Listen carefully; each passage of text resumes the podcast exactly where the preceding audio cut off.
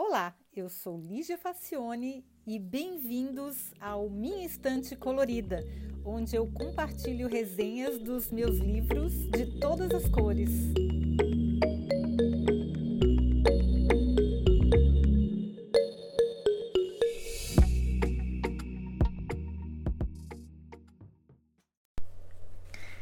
Olá! Olha, eu confesso que eu estou fazendo essa resenha sem ter ainda uma opinião formada a respeito do livro Die Vegetarian, que é, eu li em alemão, né? Mas a tradução livre é a vegetariana é, e tem em português já, da autora coreana Hang Kang.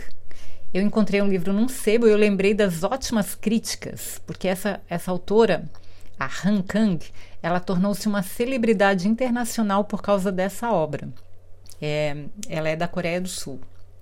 Bom, talvez o meu erro tenha sido tê-lo lido em alemão, né? Porque com certeza eu perdi algumas sutilezas e minúcias da redação, mas mesmo com as minhas limitações, eu achei o livro muito bem escrito, especialmente o começo que me conquistou.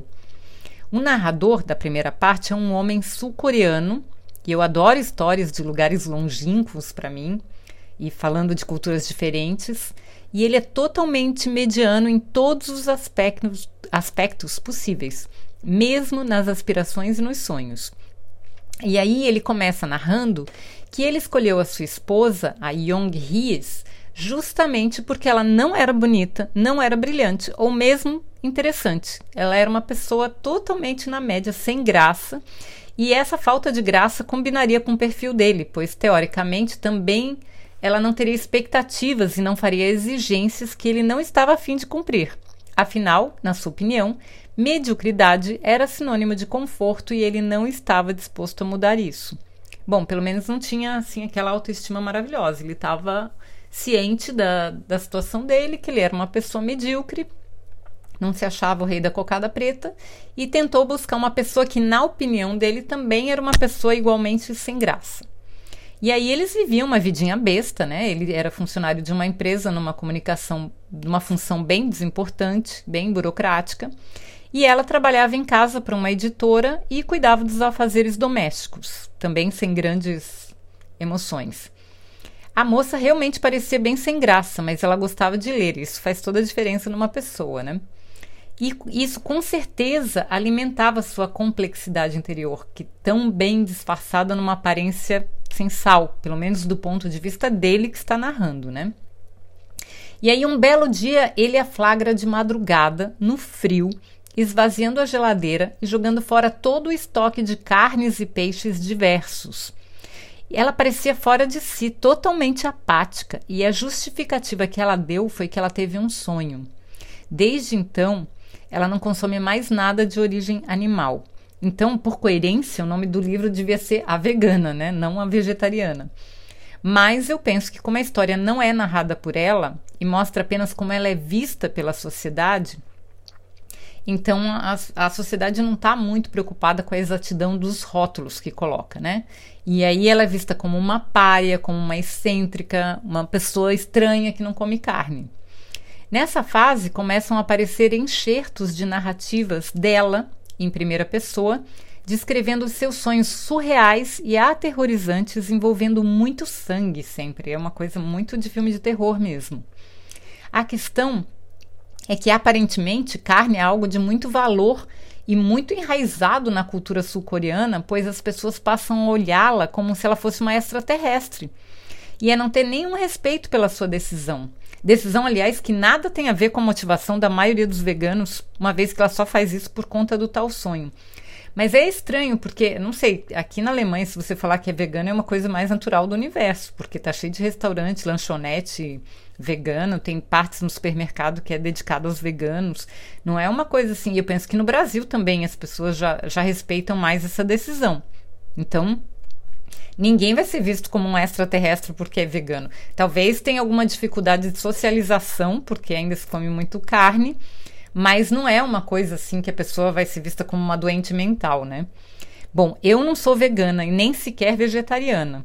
Eu, eu, eu admiro muito a, a, a causa. Eu sou completamente a favor, mas não tenho vergonha na cara. Eu como tudo. Enfim, mas eu fiquei bastante incomodada com a associação direta entre o veganismo e algum tipo de desequilíbrio mental da personagem. Isso aí ficou. Eu confesso que me incomodou um pouco. Como, assim, como se tivesse alguma coisa muito errada com ela porque ela escolheu não comer mais carne, sendo que a decisão dela foi por causa do sonho, não tem nada a ver com a causa animal. Bom, com a decisão dela de não comer mais carne e nem nada de origem animal, a sua apatia perante a vida, a sua dificuldade em dormir, porque ela morre de medo de sonhar de novo, e o seu emagrecimento acentuado, aí o casamento naufraga, né? Porque ela era uma pessoa comum e ela virou uma pessoa muito exótica, ele não dá conta. E ela se isola do mundo. Ela vira uma excêntrica. E aí, depois de uma cena muito tensa num almoço de família, onde o pai praticamente a obriga a comer um pedaço de carne, na marra, ela cospe, e aí ela tem uma tentativa de suicídio e ela vai ser internada num hospital. E aí ela ela depois fica um tempo internada, se recupera e aí vai morar sozinha. E aí, a segunda parte é narrada pelo cunhado artista, que tem um fetiche por ela. E aí, olha só como muda. Se antes ela era uma mulher totalmente sem graça e não era bonita e era totalmente sem sal, narrada pelo, pelo marido, que agora é ex-marido, né? Pelo o cunhado acha ela uma mulher maravilhosa, linda de morrer e muito atraente, muito exótica também, né? Porque aí tem um fetiche. Inclusive porque ela tem um sinal de nascença e ele tem um, um fetiche muito grande por ela. E aí ela volta do hospital e vai morar sozinha. Até que o cunhado a convida para posar para um vídeo arte em que ele está trabalhando. O, Conra o, o, o cunhado, não é o Conrado, o cunhado é um artista plástico. E ele trabalha com vídeo instalação. E ele é um cara bastante egocêntrico, assim, é, é o perfil de definição perfeita de boy lixo, assim. O cara não se importa com ninguém, ele se acha um artista. Então a, a mulher dele, que é irmã da, dessa personagem vegana, a mulher dele tem uma, uma loja, um comércio, sustenta a casa, tem um filho, cuida do filho sozinha, ele não ajuda em nada, ele só é o artista. E aí, o resultado é que esse tipinho, a mais, como eu falei, a mais perfeita definição de boy lixo, que é puro ego, não se importa com ninguém, nem com a esposa, nem com o filho, nem com a, com a menina que está doente, só se importa com a arte dele, acaba seduzindo a moça. E além de acabar com seu casamento, ele é o responsável pela nova internação da moça, porque ela fica totalmente desgraçada das ideias, né? Ele seduz ela. Até a cena é bonita, é artística, mas é, é uma coisa que ela não está na, na plena posse das suas faculdades mentais, né? Ela é bastante é seduzida mesmo por ele. E aí, a terceira parte do livro é narrada pela irmã da moça, que se separa do marido, né? E ela começa com uma visita ao sanatório. As relações entre as duas é de bastante cumplicidade, elas se amam muito, apesar da irmã não compreender o que se passa e a teimosia em não comer carne.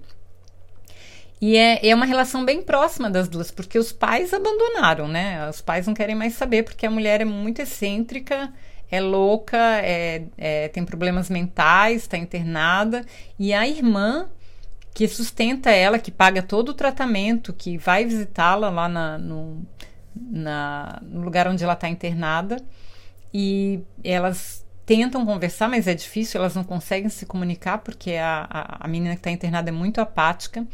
E o desequilíbrio mental da protagonista é cada vez mais intenso e a sua relação com os alimentos piora muito. Há um ponto em que ela acha que é uma planta, que ela só precisa de água e de sol, que ela não precisa mais comer. Ela parece sempre alheia, inatingível e muito vulnerável. A irmã, sempre cheia de responsabilidades, é o seu exato oposto porque ela é sempre tem que cuidar do filho, tem que cuidar da loja, tem que cuidar das tarefas, tem que cuidar da irmã doente, tem que dar satisfação para os pais. Então ela é uma é uma é bem alheia, é bem vulnerável, é bem inatingível e a outra é a forte, é a que, que banca tudo, a que sustenta tudo, a que dá conta de tudo.